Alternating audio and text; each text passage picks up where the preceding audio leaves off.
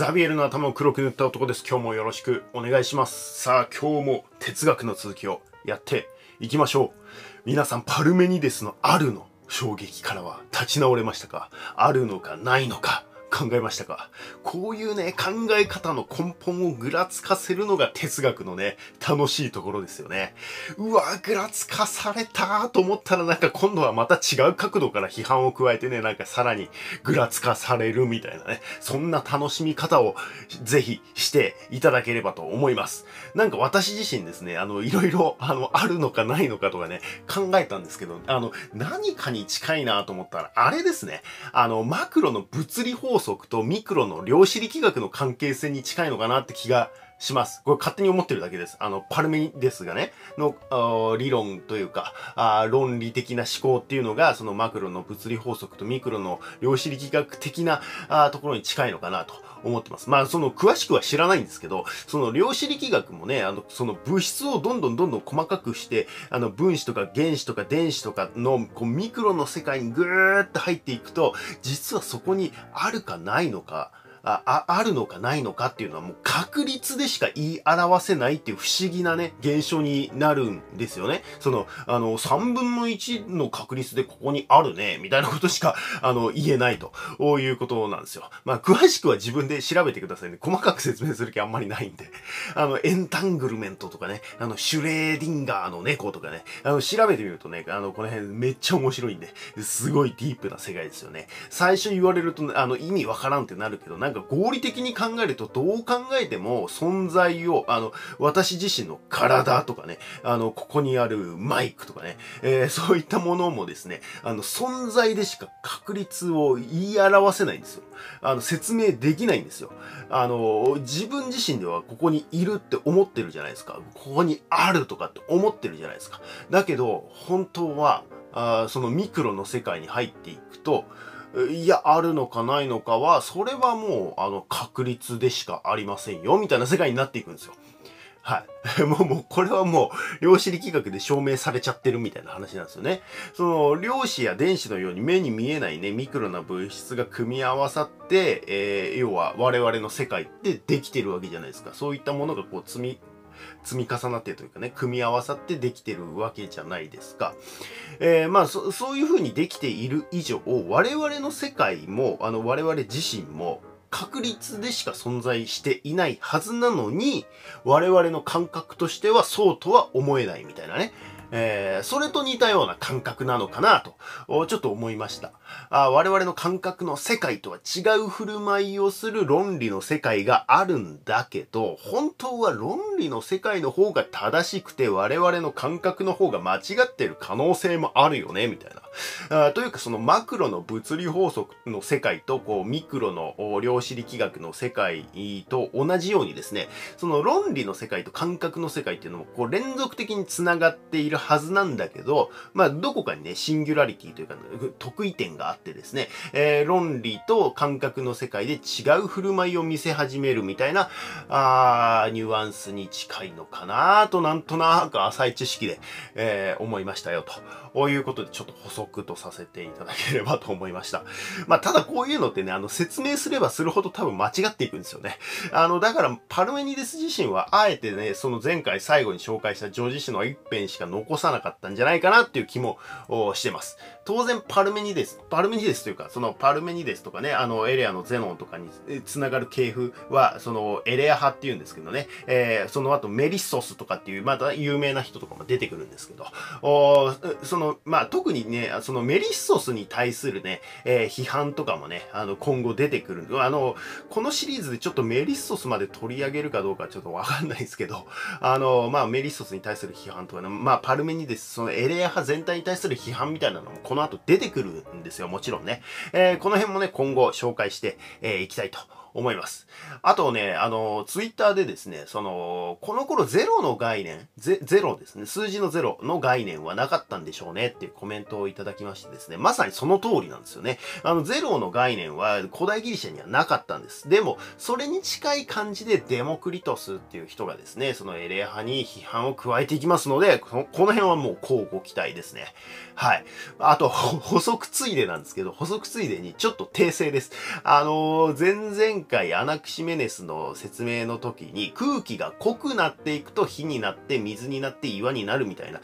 空気がどんどん濃くなっていくとあの状態が変化するっていうようなあ説明をしたんですけど、アナクシメネスはですね、その空気より薄い状態が火だと考えたらしいです。あの空気より薄い状態、要は火があって空気があってその水になるみたいな感じなんですよ。なんかね、あの、密度が薄くなると、えー、空気の密度が薄くなると暖かくなって、濃くなると冷たくなるっていう風に考えたんだそうです。アナクシメネスはね。あの、息をはーって吐くと暖かくて、ふーって吹くと冷たいじゃないですか。その、歯の方が密度薄そうでしょ？なんとなく。だから暖かくなると思ったらしいんですよ。で、どんどん薄くなると、こう、あ、暖かくなって、空気が薄くなると、暖かくなっていくんで、こう、燃えて火になるみたいな風に考えたあらしいんですよね。だから、ふーってやると、今度は密度が濃くなっていくんで、だんだんこう水になるみたいなね、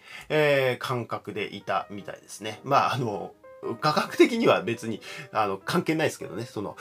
密度によって温度変わるわけじゃないんで、えー、別にその、ななんだ、あ風の強さとかでね、えー、変わるだけなんでね。えー、まあ、さらにですね、あの、訂正ついでにどの回だか忘れましたが、今更かよって感じの人も多いと思うんですけど、あの、ギリシャ人を表すヘレネスがですね、あの、ヘレネスって言ってたって説明をしたと思うんですけどね、そのギリシャ人が自分たちのことを、俺たちはヘレネスだっていうふうに思ってたってことですね。えー、そのヘレネスっていう言葉が、えっ、ー、と、トロイア戦争の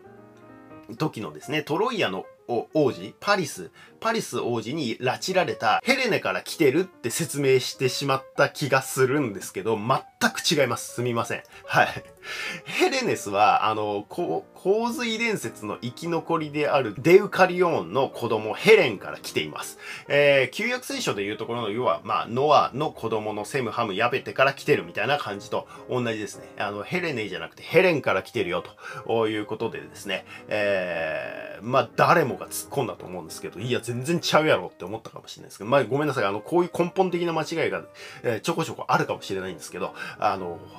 気がついたら教えてください。はい。すいません。まあ、どこかで訂正しなきゃと思いつつ、機会を逃し続けてました。はい。哲学に戻ります。今回もまたですね、面白すぎる哲学者たちをご紹介します。まずはクセノファネスですね。クセノファネスは時代的にはパルメニデスより前の人なんですけど、ちょっとあの順序が前後しちゃったんですけど、先にパルメニデス説明してからの方が分かりやすいかなと思ったんで、ちょっと順番を入れ替えました。えー、パルメニデスの師匠なんじゃないかとも言われている人です。あの、エレア派の最初の人がクセノファネスっていう風に言う人もいます。クセノファネスから始まるっていう人もいれば、パルメニデスから始まるっていう人もいるっていう感じですね。えー、キュロス2世がリディア征服した頃に25歳。で、えー、そのイオニア地方にもともといたんだけど、南イタリア、マグナグラエキアの方に来てるらしいですね。えー、この頃にね、あの、タレスが亡くなってましたからね。まあ、そのタレスが亡くなった頃に25歳だったよっていうぐらいの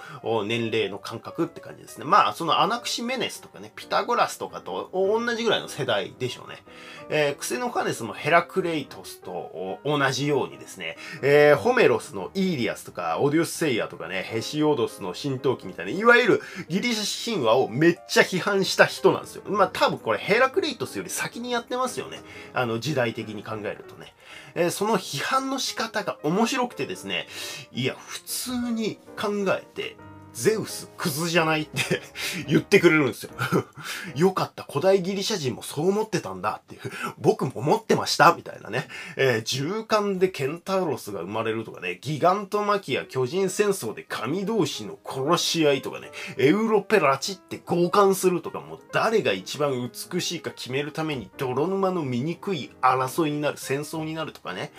えー、そんな神々全然尊敬できないんですけど、みたいな。至極真っ当な批判をするんですよ。クセノファネス。オリンポス十二神、あんな毛玉どもに比べたらよほど人間の方が神っぽいわ、みたいなね。クセノファネスもですね、各地を旅行していたらしくですね、えー、エチオピアに行ったらエチオピアの神様は、その肌が黒くてね、えー、鼻が低く描かれてたし、えー、トラキアっていう、まあ、ギリシャの北の方ですね、まあ、マケドニアの隣ぐらいなんですけど、のあたりではですね、えー、目が青く、髪が赤くね、描かれていたりしたわけですよ。ゼウスだの、ポセイドンなの、ハデスなの、こんなものは所詮人間が書いたものに決まってると。神ではないと言い切るわけですよ。まあ、だからといってですね、そのニーチェのように神は死んだというわけではなく、そのニヒリズムとか無宗教とかね、無神論者とかっていうわけじゃないんですよ。その神っていうのはそういうもんじゃないよってことをクセノファネスは言ってるんですよ。神とは最も崇高で偉大でなくてはなならないって言ってるんですよ。体育ね、あの、体格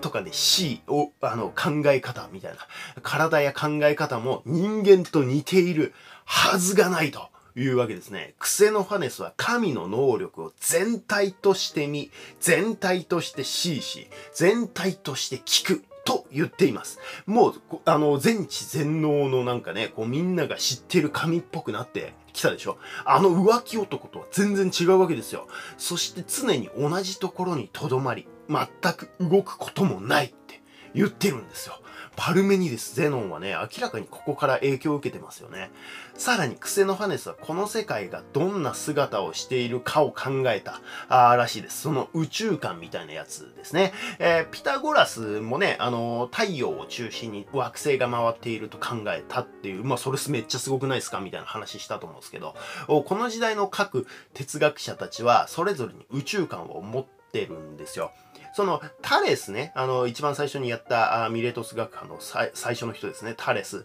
タレスはこの世界は水に浮いていると考えたんですよ。だから水がある系だと思ってたわけですね。で、アナクシメネスはこの世界は空気に包まれてふわふわと浮いていると考えた。だから空気がある系だと思った。みたいなね。そしてクセノファネスは何かに浮いているとかね。えー、そんなものないからと。全否定します。そういう空想をやめて、みたいな。現実的に考えてくれる？み、みたいなノリですよね。あの、大地は無限に続いていて、平面であの、地下も無限に続いていると考えましたね。あの、キリスト教とかにも通じるような世界観ですよね。えー、古代には一般的に考えられていたようなあ世界観ですね。当時は多分こっちの方が現実的だったんですよ。その、浮いているとかどう考えてもありえないでしょみたいなね。えー、感覚的に考えてもありえないでしょみたいな感じだったんだと思うんですよね。えー、ね、まあ今でもね、フラットアース信じてる人も多いみたいですしね、なんかアメリカではフラットアース、あの平面地球って言うんですけど、そのフラットアースを普及するためのですね、あの、ポッドキャスト番組とかもあるらしいですね。なんかネットフリックスかなんかでね、えー、その特集の動画が出てましたよね。えー、もう本当になんかこういうのってね、あの、サピエンスの信じたいものを信じるっていう能力に特化してるっていうのにもう如実にわかりますよね。もう我々も本当になんかこう信じたいものを信じてるんだろうなって自覚ないだけでね、えー、本当に思わされる。番組ですね。あの、わ、マジでフラットアースだと思ってるんだ、みたいな。あの、逆にこう、地球が丸いって思ってる人たちのことを、こう、陰謀論者みたいな風に語るわけですよ。フラットアースを信じてる人は。あもうなんかそういうの考えると深いですよね。はい。まあちょっと置いといて。えー、そしてこの無限に続く大地、つまり土こそがある系だと言ったんですね。あと一応まあ、海もね、え永遠と、まあ、地、地表というかね、あの、表面に広がってるわけじゃないですか。永遠と続いてるから水とも言ってるんです。ある系は。あなので、えー、土と水、特に土みたいな感じですね。えー、それぞれの宇宙観が何がある系かってことにも通じていたんですね。そのタレスとかアナクシメネスとかもね、えー、そうですし、クセノファネスの宇宙観も、ある系が土と水だよって言ったことに通じてるというわけですね。そして次の哲学者がですね、また面白いんですよ。癖の前ですはちょっとこの辺で終わります。次の哲学者また面白いんですよ。全部のせエンペドクレス。もうマジで全部のせです。エンペドクレス。エンペドクレスはですね、ある系は水だと言いました。おおお、なにタレスと一緒じゃんみたいな。お空気とも言いました。え？アナクシメネスとも一緒じゃんみたいな。あとね、あの、火だとも言いました。えー、ヘラクレイトスとも一緒じゃない？みたいな。あとね、あの、土とも言いました。えー、えー、それ、クセノファネスさっきやった、クセノファネスと一緒じゃんみたいな。え、水、空気、火、土、えー、えー、全部じゃんみたいな。そして水、空気、火、土、これらの4元素は不詳不滅だと言いました。えー、それパルメニデスと、パルメニデスと一緒のやつやんみたいな。そしてですね、あの、輪廻転生を信じてましたって。もうピタゴラスと一緒じゃん、それ。それピタゴラスって言ってたやつ。もう全部の背にも程があるだろうっていうね。エンペドクレス。そしてエンペドクレスはですね、死ぬ時に神になろうとして火山の火口に飛び込んで死ぬという衝撃の最後を迎えています。もう情報量が多すぎてわけわからんみたいなね。まずエンペドクレスも南イタリア生まれの詩人ですね。マグナグライキア生まれなんですよ。あその、イオニアから引っ越したとかではないんです。もうエンペドクレスは。まあ、あの、クセノファネスとかとはもう次の世代ですからね、エンペドクレスはね。えー、ピタゴラス派から結構教えてもらってたらしいですね。時代的にはですね、あの、ペルシャ戦争後の、ペリクレス時代とかなので、もうピタゴラスなくなってますからね、この頃には。これ、あの、弟子筋が明らかにね、その門外不出のピタゴラスの教えを漏らしてますよね。意外とざるっていうね。あの、プラトンとかもね、あの、シチリア、シケリアに行ってですね、えー、そこの選手からね、ピタゴラス学派の教えを習ったりとかもしてますからね、意外と漏れてるんですよね。えエンペドクレスの宇宙観はですね、その宇宙観とか世界観はですね、えー、まあ、そのさっき言った水、空気、火、土の4元素。まあ、これを4つのね、みたいなことを言って、4根とかって言いますね。エンペドクレスの、まあ、独特な言い方なのかな。4根。これらは不詳不滅であると。で、えー、人間の感覚には、まあ、いろいろなものがこう、生まれたりとか消えたりして見えるけど、これらは、あこのあの生まれたり消えたりするのって、えー、ここの水とか空気とか火とか土の4根この元素が混合したりとか離散したりしているだけに過ぎないので、えっ、ー、とその生まれたり消えたりしているわけではないよみたいな説明をするわけですよ。だから、あの、別に、あの、人間の赤ちゃんが生まれたって、誕生日を祝う必要もなく、えー、誰かが死んだって死を呪う必要もない、みたいな、すげえ冷めた言い方をしています。はい。生まれたり消えたりするのは、その混ざったり離れたりするのとは明らかに違うじゃないですか。その、ポンって生まれるのと混ざるっていうのは概念的に違うじゃないですか。だからその、生まれたり消えたりするんじゃなくて混ざったり離れたりしているだけだよっていう説明をしたわけですね。えー、なので、えー、不詳不滅だということを言ってるわけです。えーで、あの、まあ、離れるけど消えないみたいなね。えー、で、また集まるみたいな感じですよね。えー、この時点でね、そのアナクシメネスとかとはもう明らかに変わってくるわけですよ。あの、説明の仕方がね。そのアナクシメネスは、あ単一のある系、空気が濃くなったり薄くなったりで、えー、他の物体に転化する。っていう風に考えてましたけど、エンペドクレスは組み合わせでできるんだと。そしてそれらはパルメニデス風に独立してあるんだということを主張したわけですね。さらにこの4元素に加えてですね、愛と争いという概念が取り入れられます。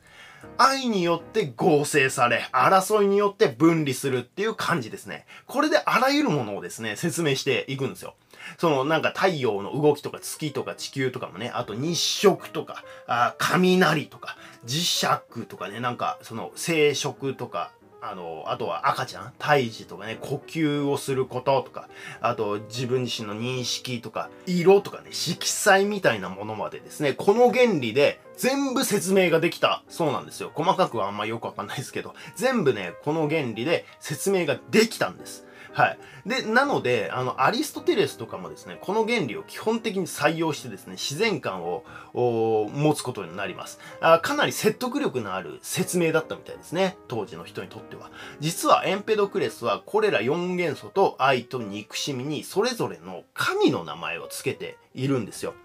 え、ゼウスが火、ヘラが土、あの、ヘラってあの、ゼウスの奥さんですね。あの、嫉妬深い奥さんですね。ハデスが空気。えー、ペルセポネが水みたいな。ペルセポネもハデスの奥さんですね。えー、そして愛がアフロディーテ。えー、争いがアレス。これらの神々によって織りなされる世界観、自然観なわけですよ。エンペドクレスが語ったの。つまりこれってですね、クセノファネスの神道記とかイーリアス、オデュッセイア批判から始まった、その神話の再構築みたいな、あのクセノファネスが、はぁみたいな、ゼウスなんて尊敬できないんですけどって言ったじゃないですか。そこから始まるですね、もうなんか、あの、この頃多分伝統みたいな感じになってきてたんでしょうね。えー、神話の再構築の時代みたいなね。神話の再構築をしたみたいなニュアンスもあるわけですよ。もうクセノファネスの神話批判もおまけで乗っけとくよみたいな。もうチャーシューおまけねみたいな感じでもう乗せてくるわけですよ。で、エンペドクレス本人はですね、なかなかあ面白い人でですね、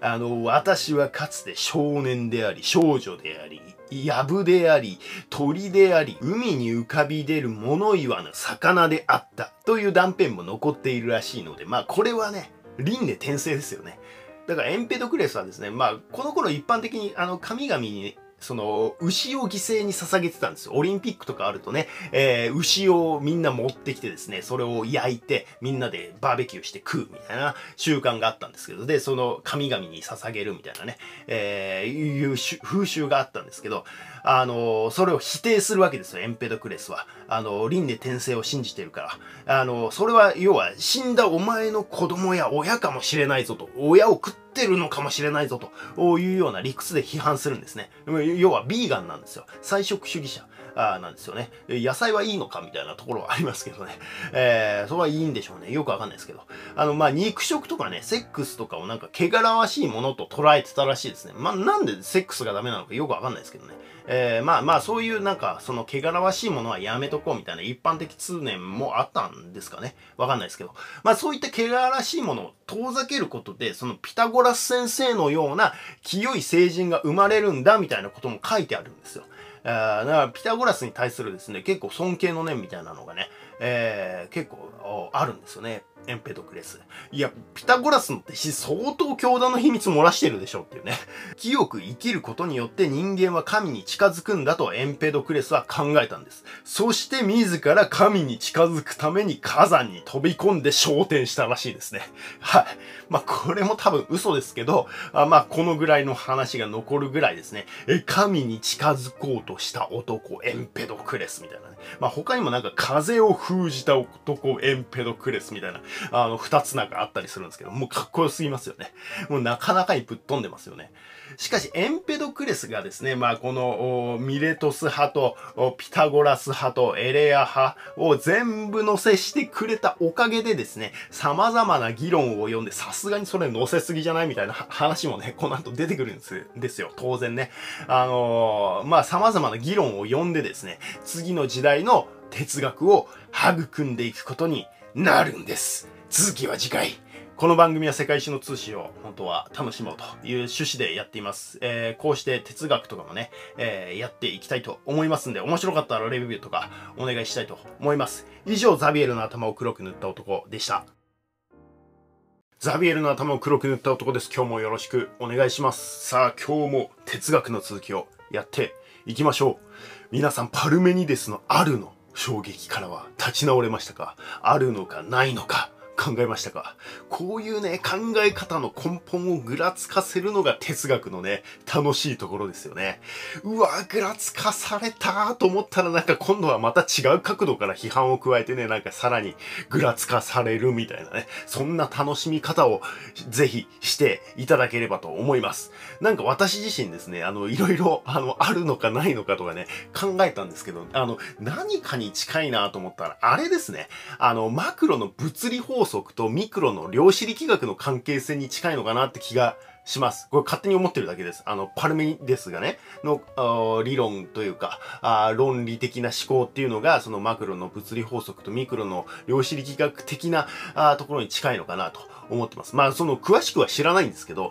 その量子力学もね、あの、その物質をどんどんどんどん細かくして、あの、分子とか原子とか電子とかの、こう、ミクロの世界にぐーっと入っていくと、実はそこにあるかないのか、あ、あるのかないのかっていうのはもう確率でしか言い表せないっていう不思議なね、現象になるんですよね。その、あの、3分の1の確率でここにあるね、みたいなことしか、あの、言えないということなんですよ。まあ、詳しくは自分で調べてくださいね。細かく説明する気あんまりないんで。あの、エンタングルメントとかね、あの、シュレーディンガーの猫とかね、あの、調べてみるとね、あの、この辺めっちゃ面白いんで、すごいディープな世界ですよね。最初言われると、あの、意味わからんってなるけど、なんか合理的に考えると、どう考えても存在を、あの、私自身の体とかね、あの、ここにあるマイクとかね、えー、そういったものもですね、あの、存在でしか確率を言い表せないんですよ。あの、説明できないんですよ。あの、自分自身ではここにいるって思ってるじゃないですか。ここにあるとかって思ってるじゃないですか。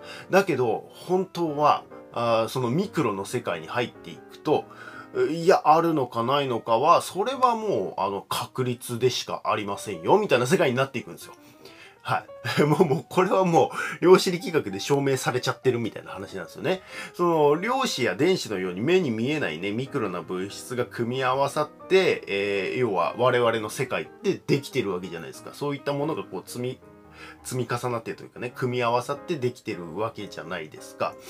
えー、まあそ、そういうふうにできている以上、我々の世界も、あの、我々自身も、確率でしか存在していないはずなのに、我々の感覚としてはそうとは思えないみたいなね。えー、それと似たような感覚なのかなと、ちょっと思いました。あ我々の感覚の世界とは違う振る舞いをする論理の世界があるんだけど、本当は論理の世界の方が正しくて我々の感覚の方が間違ってる可能性もあるよね、みたいな。あというかそのマクロの物理法則の世界とこうミクロの量子力学の世界と同じようにですね、その論理の世界と感覚の世界っていうのもこう連続的に繋がっているはずなんだけど、まあどこかにね、シンギュラリティというか、得意点があってですね、えー、論理と感覚の世界で違う振る舞いを見せ始めるみたいな、あニュアンスに近いのかなとなんとなく浅い知識で、えー、思いましたよと。こういうことでちょっと補足とさせていただければと思いました。まあ、ただこういうのってね、あの、説明すればするほど多分間違っていくんですよね。あの、だから、パルメニデス自身は、あえてね、その前回最後に紹介したジョージ氏の一編しか残さなかったんじゃないかなっていう気も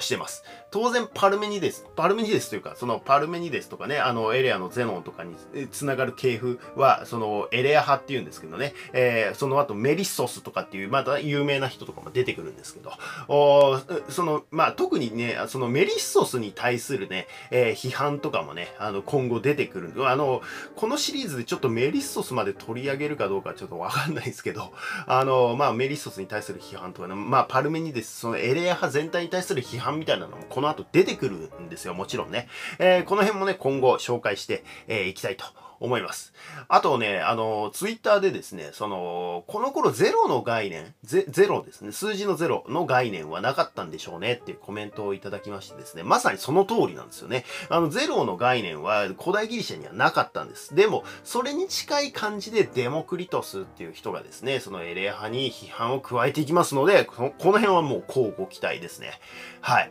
あと、補足ついでなんですけど、補足ついでにちょっと訂正です。あのー、前々回アナクシメネスの説明の時に空気が濃くなっていくと火になって水になって岩になるみたいな空気がどんどん濃くなっていくとあの状態が変化するっていうような説明をしたんですけどアナクシメネスはですねその空気より薄い状態が火だと考えたらしいです。あの空気より薄い状態要は火があって空気があってその水になるみたいな感じなんですよ。なんかね、あの、密度が薄くなると、えー、空気の密度が薄くなると暖かくなって、濃くなると冷たくなるっていう風に考えたんだそうです。アナクシメネスはね。あの、息をはーって吐くと暖かくて、ふーって吹くと冷たいじゃないですか。その、歯の方が密度薄そうでしょ？なんとなく。だから暖かくなると思ったらしいんですよ。で、どんどん薄くなると、こう、あ、暖かくなって、空気が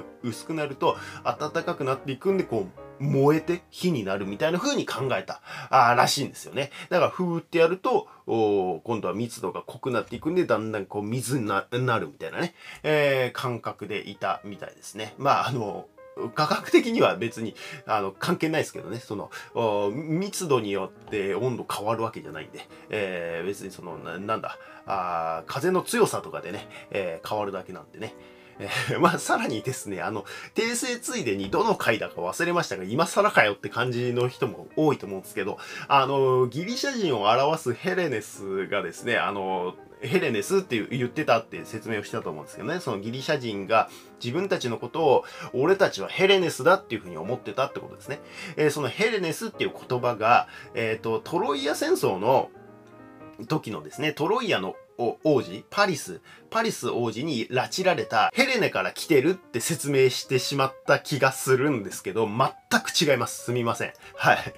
ヘレネスは、あの、洪水伝説の生き残りであるデウカリオンの子供ヘレンから来ています。えー、旧約聖書でいうところの、要は、まあ、ノアの子供のセム、ハム、ヤベテから来てるみたいな感じと同じですね。あの、ヘレネじゃなくてヘレンから来てるよということでですね、えー、まあ、誰もが突っ込んだと思うんですけど、いや、全然ちゃうやろって思ったかもしれないですけど、まあ、ごめんなさい。あの、こういう根本的な間違いが、えー、ちょこちょこあるかもしれないんですけど、あの、気がついたら教えてください。はい。すいません。まあ、どこかで訂正しなきゃと思いつつ、機会を逃し続けてました。はい。哲学に戻ります。今回もまたですね、面白すぎる哲学者たちをご紹介します。まずは、クセノファネスですね。クセノファネスは時代的にはパルメニデスより前の人なんですけど、ちょっとあの順序が前後しちゃったんですけど、先にパルメニデス説明してからの方が分かりやすいかなと思ったんで、ちょっと順番を入れ替えました。えー、パルメニデスの師匠なんじゃないかとも言われている人です。あの、エレア派の最初の人がクセノファネスっていう風に言う人もいます。クセノファネスから始まるっていう人もいれば、パルメニデスから始まるっていう人もいるっていう感じですね。えー、キュロス2世がリディア征服した頃に25歳。で、えー、そのイオニア地方にもともといたんだけど、南イタリア、マグナグラエキアの方に来てるらしいですね。えー、この頃にね、あの、タレスが亡くなってましたからね。まあ、そのタレスが亡くなった頃に25歳だったよっていうぐらいの年齢の感覚って感じですね。まあ、そのアナクシメネスとかね、ピタゴラスとかと同じぐらいの世代でしょうね。えー、クセノファネスもヘラクレイトスと同じようにですね、えー、ホメロスのイーリアスとか、オデュッセイアとかね、ヘシオドスの神統記みたいな、いわゆるギリシャ神話をめっちゃ批判した人なんですよ。まあ多分これヘラクレイトスより先にやってますよね。あの時代的に考えるとね。えー、その批判の仕方が面白くてですね、いや、普通に考えて、ゼウスクズじゃないって言ってくれるんですよ よかった。古代ギリシャ人もそう思ってたんだっていう。僕も思ってましたみたいなね。えー、銃艦でケンタウロスが生まれるとかね。ギガントマキや巨人戦争で神同士の殺し合いとかね。エウロペラチって交換するとかもう誰が一番美しいか決めるために泥沼の醜い争いになる、戦争になるとかね。えー、そんな神々全然尊敬できないんですけど、みたいな。至極真っ当な批判をするんですよ。クセノファネス。オリンポス十二神、あんなけだものどもに比べたらよほど人間の方が神っぽいわ、みたいなね。クセノファネスもですね、各地を旅行していたらしくですね、えー、エチオピアに行ったらエチオピアの神様は、その肌が黒くてね、えー、鼻が低く描かれてたし、え、トラキアっていう、まあ、ギリシャの北の方ですね、まあ、マケドニアの隣ぐらいなんですけど、のあたりではですね、えー、目が青く、髪が赤くね、か描かれていたりしたわけですよ。ゼウスだの、ポセイドンなの、ハデスなの、こんなものは所詮人間が書いたものに決まってると。神ではないと言い切るわけですよ。まあ、だからといってですね、そのニーチェのように神は死んだというわけではなく、そのニヒリズムとか無宗教とかね、無神論者とかっていうわけじゃないんですよ。その神っていうのはそういうもんじゃないよってことをクセノハネスは言ってるんですよ。神とは最も崇高で偉大でなくてはなならないって言ってるんですよ。体育ね、あの、体格とかで死を、あの、考え方みたいな。体や考え方も人間と似ているはずがないと。いうわけですね。クセノファネスは神の能力を全体として見、全体として死し、全体として聞く。と言っています。もう、あの、全知全能のなんかね、こうみんなが知ってる神っぽくなって来たでしょあの浮気男とは全然違うわけですよ。そして常に同じところに留まり、全く動くこともないって言ってるんですよ。パルメニデス、ゼノンはね、明らかにここから影響を受けてますよね。さらにクセノファネスはこの世界がどんな姿をしているかを考えた、あらしいです。その宇宙観みたいなやつですね。えー、ピタゴラスもね、あのー、太陽を中心に惑星が回っていると考えたっていう、まあ、それめっちゃすごくないですか？みたいな話したと思うんですけど、この時代の各哲学者たちは、それぞれに宇宙観を持っててるんですよ。そのタレスね、あの、一番最初にやったあミレトス学派の最初の人ですね、タレス。タレスはこの世界は水に浮いていると考えたんですよ。だから水がある系だと思ったわけですね。で、アナクシメネスはこの世界は空気に包まれてふわふわと浮いていると考えた。だから空気がある系だと思った。みたいなね。そしてクセノファネスは何かに浮いているとかね、えー、そんなもんないからと、全否定します。そういう空想をやめて、みたいな。現実的に考えてくれる？み、みたいなノリですよね。あの、大地は無限に続いていて、平面で、あの、地下も無限に続いていると。考えましたね。あの、キリスト教とかにも通じるような世界観ですよね。えー、古代には一般的に考えられていたようなあ世界観ですね。当時は多分こっちの方が現実的だったんですよ。その、浮いているとかどう考えてもありえないでしょみたいなね。えー、感覚的に考えてもありえないでしょみたいな感じだったんだと思うんですよね。えー、ね、まあ今でもね、フラットアース信じてる人も多いみたいですしね、なんかアメリカではフラットアース、あの平面地球って言うんですけど、そのフラットアースを普及するためのですね、あの、ポッドキャスト番組とかもあるらしいですね。なんかネットフリックスかなんかでね、えー、その特集の動画が出てましたよね。えー、もう本当になんかこういうのってね、あの、サピエンスの信じたいものを信じるっていう能力に特化してるっていうのにもう如実にわかりますよね。もう我々も本当になんかこう信じたいものを信じてるんだろうなって自覚ないだけでね、えー、本当に思わされる。番組ですね。あの、わ、マジでフラットアースだと思ってるんだ、みたいな。あの、逆にこう、地球が丸いって思ってる人たちのことを、こう、陰謀論者みたいな風に語るわけですよ。フラットアースを信じてる人は。あもうなんかそういうの考えると深いですよね。はい。まあちょっと置いといて。えー、そしてこの無限に続く大地、つまり土こそがある系だと言ったんですね。あと一応まあ、海もね、え延々と、まあ、地、地表というかね、あの、表面に広がってるわけじゃないですか。永遠とつ、続いてるから水とも言ってるんです。ある系は。あなので、えー、土と水、特に土みたいな感じですね。えー、それぞれの宇宙観が何がある系かってことにも通じていたんですね。そのタレスとかアナクシメネスとかもね、えー、そうですし、クセノファネスの宇宙観も、おある系が土と水だよって言ったことに通じてるというわけですね。そして次の哲学者がですね、また面白いんですよ。癖の前ですはちょっとこの辺で終わります。次の哲学者また面白いんですよ。全部のせエンペドクレス。もうマジで全部のせです。エンペドクレス。エンペドクレスはですね、ある系は水だと言いました。おおお、なにタレスと一緒じゃんみたいな。お空気とも言いました。え？アナクシメネスとも一緒じゃんみたいな。あとね、あの、火だとも言いました。えー、ヘラクレイトスとも一緒じゃない？みたいな。あとね、あの、土とも言いました。えー、えー、それ、クセノファネスさっきやったクセノファネスと一緒じゃん？みたいな。え、水、空気、火、土、えー、えー、全部じゃん？みたいな。そして水、空気、火、土、これらの4元素は不詳不滅だと言いました。えー、それパルメニデスと、パルメニデスと一緒のやつやんみたいな。そしてですね、あの、輪廻転生を信じてましたって。もうピタゴラスと一緒じゃん、それ。それピタゴラスって言ってたやつ。もう全部の背にも程があるだろうっていうね。エンペドクレス。そしてエンペドクレスはですね、死ぬ時に神になろうとして火山の火口に飛び込んで死ぬという衝撃の最後を迎えています。もう情報量が多すぎてわけわからんみたいなね。まずエンペドクレスも南イタリア生まれの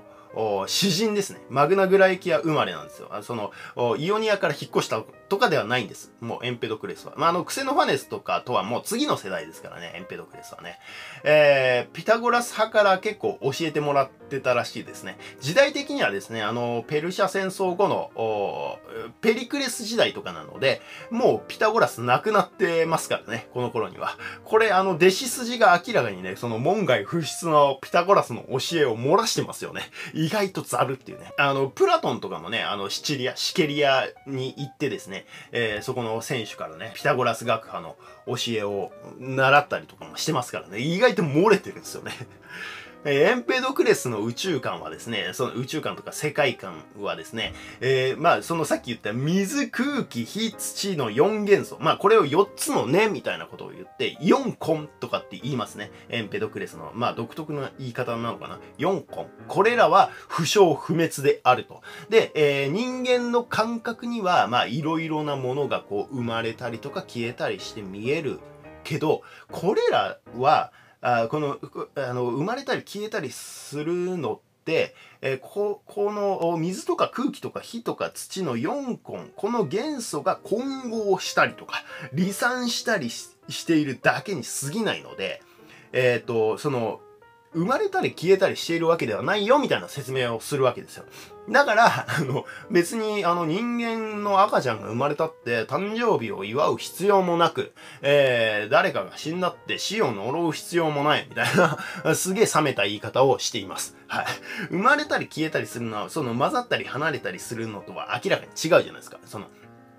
ポンって生まれるのと混ざるっていうのは概念的に違うじゃないですか。だからその、生まれたり消えたりするんじゃなくて混ざったり離れたりしているだけだよっていう説明をしたわけですね。えー、なので、えー、不詳不滅だということを言ってるわけです。えーで、あの、まあ、離れるけど消えないみたいなね。えー、で、また集まるみたいな感じですよね。えー、この時点でね、そのアナクシメネスとかとはもう明らかに変わってくるわけですよ。あの、説明の仕方がね。そのアナクシメネスは、あ単一のある系、空気が濃くなったり薄くなったりで、えー、他の物体に転化する。っていう風に考えてましたけど、エンペドクレスは組み合わせでできるんだと。そしてそれらはパルメニデス風に独立してあるんだということを主張したわけですね。さらにこの4元素に加えてですね、愛と争いという概念が取り入れられます。愛によって合成され、争いによって分離するっていう感じですね。これであらゆるものをですね、説明していくんですよ。そのなんか太陽の動きとか月とか地球とかもね、あと日食とか、あ雷とか、磁石とかね、なんかその生殖とか、あの、あとは赤ちゃん、胎児とかね、呼吸をすることとか、あと自分自身の認識とか、色とかね、色彩みたいなものまでですね、この原理で全部説明ができたそうなんですよ。細かくはあんまよくわかんないですけど、全部ね、この原理で説明ができたんです。はい。で、なので、あの、アリストテレスとかもですね、この原理を基本的に採用してですね、自然観を持つことになりますあ。かなり説得力のある説明だったみたいですね。当時の人にとっては。実はエンペドクレスはこれら4元素と愛と憎しみにそれぞれの神の名前を付けているんですよ。え、ゼウスが火、ヘラが土、あの、ヘラってあの、ゼウスの奥さんですね。あの、嫉妬深い奥さんですね。ハデスが空気。えー、ペルセポネが水みたいな。ペルセポネもハデスの奥さんですね。えー、そして愛がアフロディーテ。えー、争いがアレス。これらの神々によって織りなされる世界観、自然観なわけですよ。エンペドクレスが語ったのは。つまりこれってですね、クセノファネスの神道記とかイーリアス、オデュッセイア批判から始まった、その神話の再構築みたいな、あのクセノファネスが、はぁ？みたいな、ゼウスの尊敬できないんですけどって言ったじゃないですか。そこから始まるですね、もうなんか、あの、この頃多分伝統みたいな感じになってきてたんでしょうね。えー、神話の再構築の時代みたいなね。神話の再構築をしたみたいなニュアンスもあるわけですよ。もうクセノファネスの神話批判もおまけで乗っけとくよみたいな。もうチャーシューおまけねみたいな感じでもう乗せてくるわけですよ。で、エンペドクレス本人はですね、なかなかあ面白い人でですね、あの、私はかつて少年であり、少女であり、やぶであり、鳥であり、海に浮かび出る物言わぬ魚であったという断片も残っているらしいので、まあこれはね、輪廻転生ですよね。だからエンペドクレスはですね、まあ、この頃一般的にあの神々にその、牛を犠牲に捧げてたんですよ。オリンピックとかあるとね、えー、牛をみんな持ってきてですね、それを焼いて、みんなでバーベキューして食うみたいな習慣があったんですけど、で、その神々に捧げるみたいなね、えー、いう風習があったんですけど、あの、それを否定するわけですよ、エンペドクレスは。あの、輪廻転生を信じてるから。あの、それは、要は、死んだお前の子供や親かもしれないぞと。親を食ってるのかもしれないぞというような理屈で批判するんですね。要はビーガンなんですよ。菜食主義者。あなんですよね。野菜はいいのかみたいなところはありますけどね。えー、それはいいんでしょうね。よくわかんないですけど。あの、まあ、肉食とかね、セックスとかをなんか、汚らわしいものと捉えてたらしいですね。まあ、なんでセックスがダメなのかよくわかんないですけどね。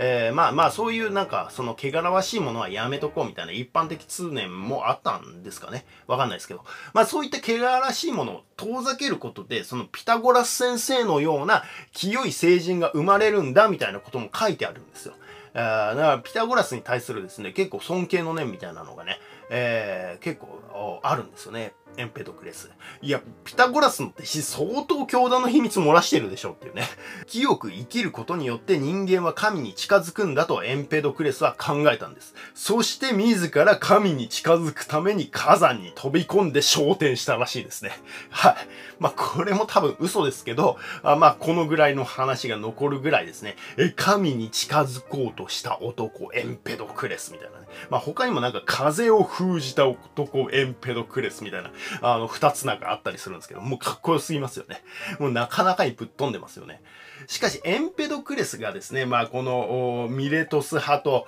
ピタゴラス派と、エレア派を全部載せしてくれたおかげでですね、様々な議論を読んで、さすがにそれ載せすぎじゃないみたいな話もね、この後出てくるんですですよ。当然ね。あのー、まあ、様々な議論を読んでですね、次の時代の哲学を育んでいくことになるんです。続きは次回。この番組は世界史の通信を本当は楽しもうという趣旨でやっています。えー、こうして哲学とかもね、えー、やっていきたいと思いますんで、面白かったらレビューとかお願いしたいと思います。以上、ザビエルの頭を黒く塗った男でした。